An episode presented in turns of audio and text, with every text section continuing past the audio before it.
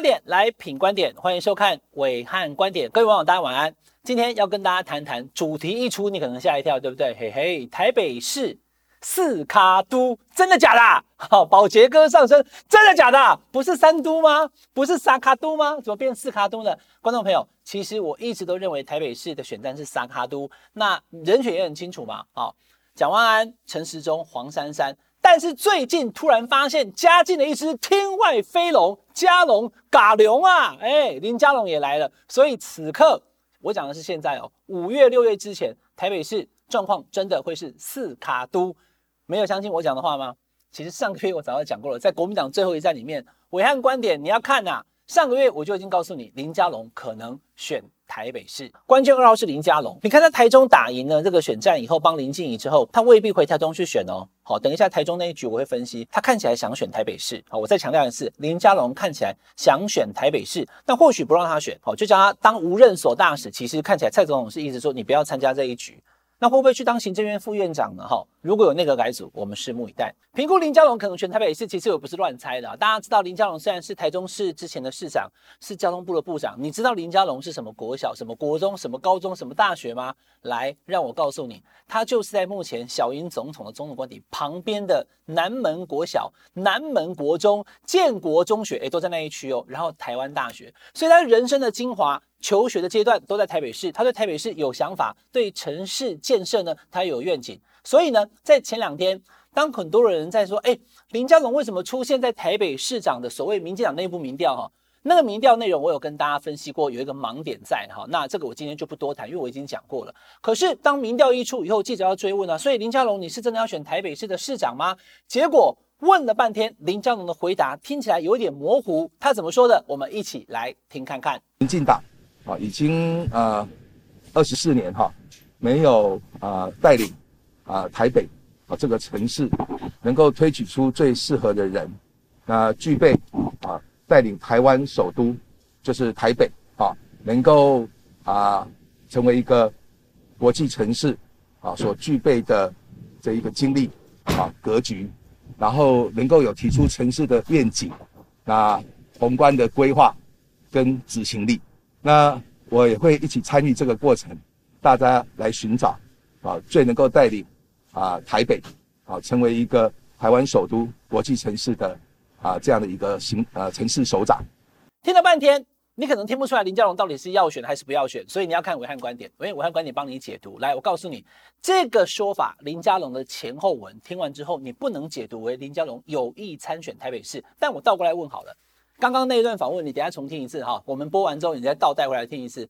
你听完，你会觉得林佳龙不选台北市吗？好，虽然你听起来不像是直接宣布参选，但是他有说他不选吗？林佳龙怎么讲的？他说呢，台北市的市长这个国际城市、台湾首都，应该要具备哪几个条件？好，来，我念给你听哦。他说要有经历，要有格局，要有愿景，要有规划，还有执行力，对不对？听起来没毛病啊，没有错啊。当台北市长没有这几个，怎么可以？问题来了，观众朋友，魔鬼 藏在细节当中。他所讲的经历，诶，林佳龙当过直辖市市长有没有？台中市长有嘛？哈，所以他算是有直辖市长的市长经历有嘛？哈，陈时中没有啊，陈时中没有当过直辖市的市长，这什么意思？哈，第二个，他说这个过程他会全程参与。所以呢，当林佳龙讲了这五个条件，又讲我会全程参与的时候呢，林佳龙等于回到这个局当中了。我再讲一次，台北市长的选战。目前就是四卡都陈时中、林佳龙、蒋万安跟黄珊珊，但是陈时中跟林佳龙他们两个将会在今年大概五到六月的时候呢，两个只能选一个，到时候他们会有一个人出来选台北市市长，然后呢再回到三卡都，所以也不是说用标题骗你啦，此刻真的是四卡都啦，但最后选举的时候会是三卡都，好不好？好，那这四卡都到底是林佳龙出现还是陈时中出现？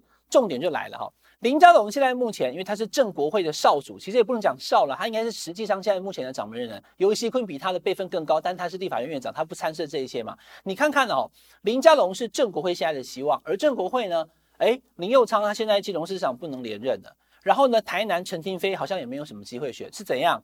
不给正国会活路就对了，是不是？全台湾由北到南看不到正国会人代表选，所以林佳龙会不会参选直辖市长是一个指标。台北市的另外一位陈时中，我跟大家讲很强的哈，虽然可能国民党的支持者或者是其他非绿的选民看陈时中不喜欢，可你要知道哦，现在民进党台北市是越来越强，有多强？我等下跟你讲。那陈时中除了这个所谓最后选举的得票会是多少，我等一下分析之外，我先讲党内。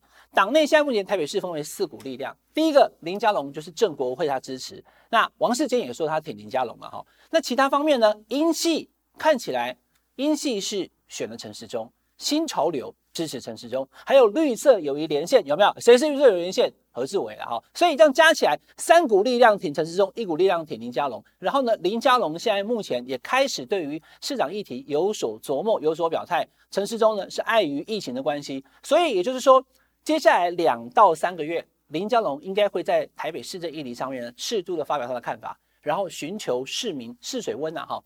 那陈时中不用讲了，他就是已经选好要，已经已经想好要选了，这要看疫情。好，所以未来两到三个月，林佳龙拼民调、拼人气，陈时中呢就是看看疫情能不能被控制。如果可以控制，陈时中就会出来。那至于陈时中跟你讲谁能够过呢？这个我们后续再观察。我现在不敢断言谁会输谁会赢，可是他们两个会两个选一个出来，从细卡都变成撒卡都。但是我今天要跟大家讲的就是说，在台北市的这个局，为什么我一直很关注民进党会是谁？因为民进党会是谁这件事情其实非常的重要。那我现在开始细数台北市。民进党的局是怎么样的局？我公开讲过，在我们暐瀚观点说，我认为民进党在台北市的楼地板是三十五趴，对不对？好，就说最少三十五趴了哈。我前两天我就遇到我新闻圈的前辈刘宝杰，宝杰哥哈，然后我就说三十五趴的事情，宝杰哥他跟我讲哈，他说我看，我觉得台北市民进党基本上早就已经是四成。我说哈，四成真的假的？他就告诉我，你看一下，好，我阿扁那时候选多少？我说四十三趴啊，对啊。一九九四年，阿扁、黄大洲、赵少康跟陈水扁那一次，陈水扁就选了四十三趴的选。我们先用比例来算了哈。一九九八年，马英九对陈水扁，阿扁还往上走哦，变四十五趴。然后呢，二零零六年是民进党，他可以算是选举最最基本盘最小的一次，就是领应援，不到三十六趴，那是两千零二年。接下来二零零六谢长廷四十趴，二零一零孙昌四十三趴，然后二零一四年因为民进党没有推人，是是柯文哲选，选了快五十八趴。然后二零一八就上一次姚文智出来了啊，我还那个姚文智才十七趴，对不起，你要看哦，姚文智十七趴，但是柯文哲上一次有四十一趴，所以呢，国民党其实还是有五十八趴的票拿不到。二零一四年柯文哲拿五十八，二零一八年柯文哲加姚文智也是五十八趴，所以国民党已经是惯性的在过去十年在台北市，他没有办法拿到超过五成的票，只有四成。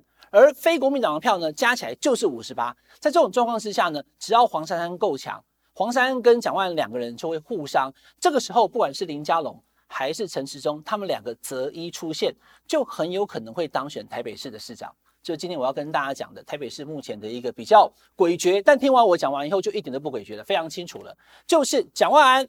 黄珊珊再加上民进党的那个强将，至于那个强将是谁，原本只有一个选项叫陈时中，现在加进了林佳龙，天外飞来一龙，嘎龙啊！林佳龙跟陈时中谁会代表民进党出现？我们拭目以待。以上是这个礼拜的武汉观点，请大家订阅我们品观点 YouTube 频道，订阅、分享、开小铃铛。我们下个礼拜再见，拜拜。